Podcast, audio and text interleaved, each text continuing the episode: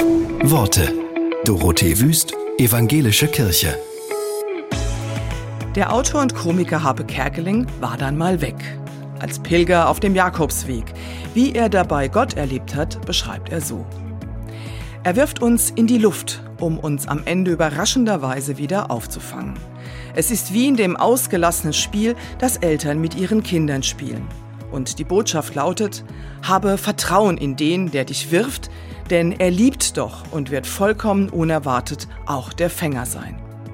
Und wenn ich es Revue passieren lasse, hat Gott mich auf dem Weg andauernd in die Luft geworfen und wieder aufgefangen. Wir sind uns jeden Tag begegnet.